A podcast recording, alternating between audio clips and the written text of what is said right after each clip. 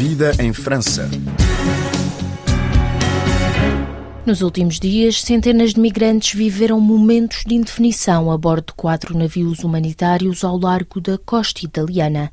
Um deles, o Ocean Viking, da ONG SOS Méditerranée, acabou por ser acolhido a título excepcional por França, algo que não acontecia há oito anos. Paris decidiu adotar esta postura após Roma ter recusado terra firme a 234 pessoas. Em entrevista à RFI, Pedro Viana, antigo responsável pela revista francesa Migration et Société, começa por dizer que não entende esta questão como sendo um virar de página por parte de França. Eu não diria um virar de página, porque todas essas coisas acontecem de uma maneira ou de outra, a forma varia, mas o fundo é sempre o mesmo, que é o resultado de uma política migratória completamente absurda dos países da União Europeia e da União Europeia ela mesma. Uma política de fechamento, eh, tentativa de fechamento absoluto das fronteiras, que é uma coisa impossível. Considera que a União Europeia deveria ter uma política mais aberta no que diz respeito ao acolhimento de migrantes?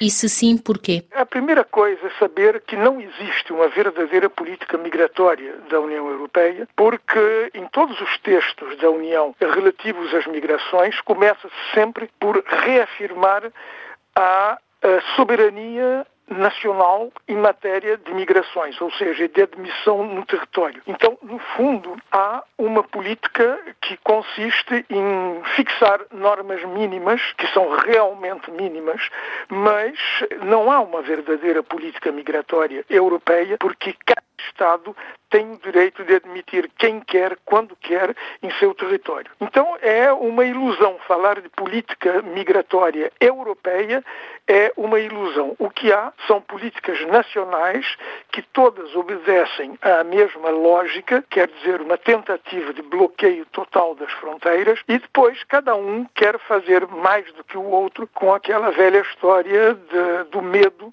de que se fizer melhor vai atrair. É, é a lógica da atratividade, que é uma coisa completamente absurda.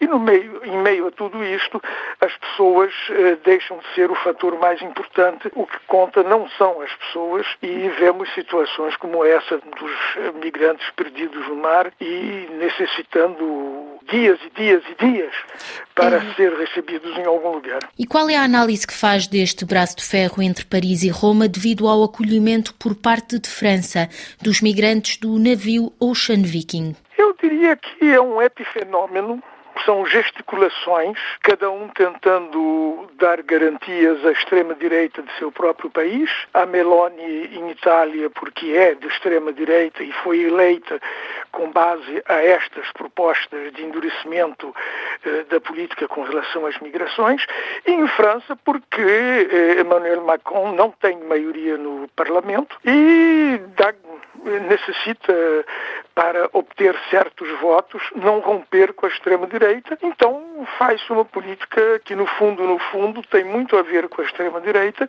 sem dizer o nome. E como dizia Radomiro Tomic em Chile, eh, nos anos 70, quando se faz aliança com a direita, é sempre a direita quem ganha. O acolhimento dos migrantes por parte de França foi alvo de várias críticas por parte da direita conservadora, que entende que os migrantes deveriam ser acolhidos no porto mais próximo, nomeadamente no norte de África. Como é que vê esta postura da direita francesa?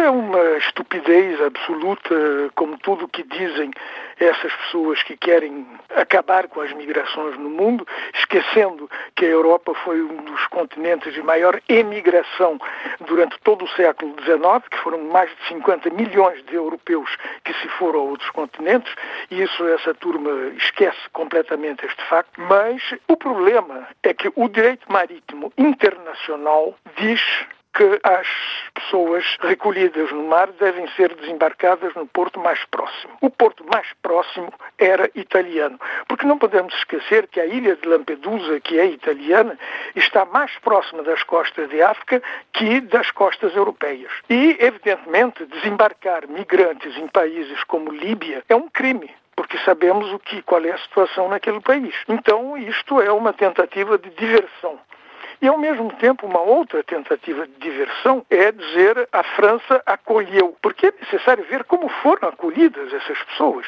Essas pessoas, eh, eh, as, as associações já estão a denunciar a maneira como estão sendo tratadas aonde foram. Eh... A que é que se refere neste sentido? A que é que se refere quando diz que temos de ver a forma como estas pessoas foram tratadas? Hoje saiu um comunicado de uma associação chamada ANAFE que cataloga todas as violações. As pessoas são fichadas, têm que levar em volta ao braço um bracelete com números de identificação. Parece que não há telefones para que possam comunicar. Não podem entrar em contato com advogados. Por quê? Porque estão esse, esse, lugar em que foram acolhidos foi declarado zona de espera, como no aeroporto, como há nos grandes aeroportos. Então essas pessoas não estão oficialmente no território francês. A chamada zona de espera é uma ficção jurídica que eh, a pessoa não está no território francês. Então ela não tem liberdade de movimento, ela não pode sair de onde está, ela está em situação, de uma certa forma, de prisão. E, ao mesmo tempo, outros países europeus disseram que vão acolher. Portugal é um deles. Portugal, é... Portugal, Alemanha. E, ao mesmo tempo, então, eh, como vão determinar essas coisas? Ninguém sabe ainda quais serão os critérios. Mas, ao mesmo tempo, tempo, há pessoas que querem pedir asilo e não deixar que essas pessoas peçam asilo, porque mesmo na zona de espera há uma regulamentação eh, sobre a maneira de pedir asilo quando se está na zona de espera, e isso não está a ser respeitado. Uma vez mais, o interesse das pessoas desaparece diante do interesse dos Estados, que são, na, na su... minha opinião, interesses espúrios. Na sua opinião, que tipo de postura deveria adotar França nesta situação concreta? Eu penso que a primeira medida seria acolher as pessoas em condições dignas e deixar que cada um se manifestasse dizendo eu desejo ir ao Reino Unido, eu desejo ir para a Itália porque tenho família lá, eu desejo ficar em qualquer lugar, para mim pouco importa que país Dar vou. liberdade de escolha às pessoas, é, é essa a sua que é, é o que falta neste momento. Vemos o que acontece hoje em dia entre a França e o Reino Unido. Por falar em França e no Reino Unido, em paralelo, nos últimos dias, estes dois países avançaram com um acordo para lidar com a crise migratória no Canal da Mancha. Quais são, na sua opinião, as vantagens deste acordo? Só no fim de semana, cerca de mil pessoas tentaram já fazer novamente a travessia. Vantagem para quem? Vantagem para quem? Porque eu acho que não existe crise migratória, existe uma crise do acolhimento dos migrantes, mas esse acordo é uma é a continuação. Temos que saber que hoje em dia a fronteira entre a França e o Reino Unido está no território francês. A ideia é que os fluxos migratórios sejam melhor controlados, existirão mais controlos costeiros e melhores equipamentos para cumprir esse objetivo. Será que os migrantes, perante estas circunstâncias, irão submeter-se a correr cada vez mais riscos para tentar fazer a travessia?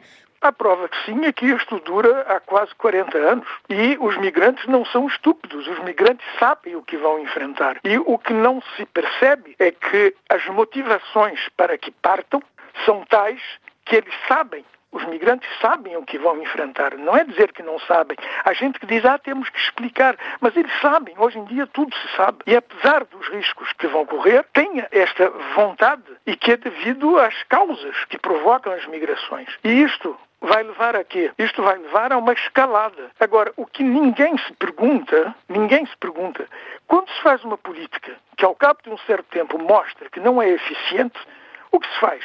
Muda-se de política? Não. Há 40 anos quase, essas políticas migratórias nos países europeus de fechamento total são absurdas. Ninguém pode controlar os fluxos migratórios. As migrações acompanham a humanidade desde que a humanidade apareceu na face da Terra. E querer controlar os fluxos migratórios é uma coisa totalmente absurda. O máximo que se poderia fazer seria como disse o Papa há alguns dias atrás, combater as causas dessas migrações. Ouvimos Pedro Viana, antigo responsável pela revista Migration Société, que nos fez um comentário acerca da questão migratória e do papel de França neste domínio nas últimas semanas.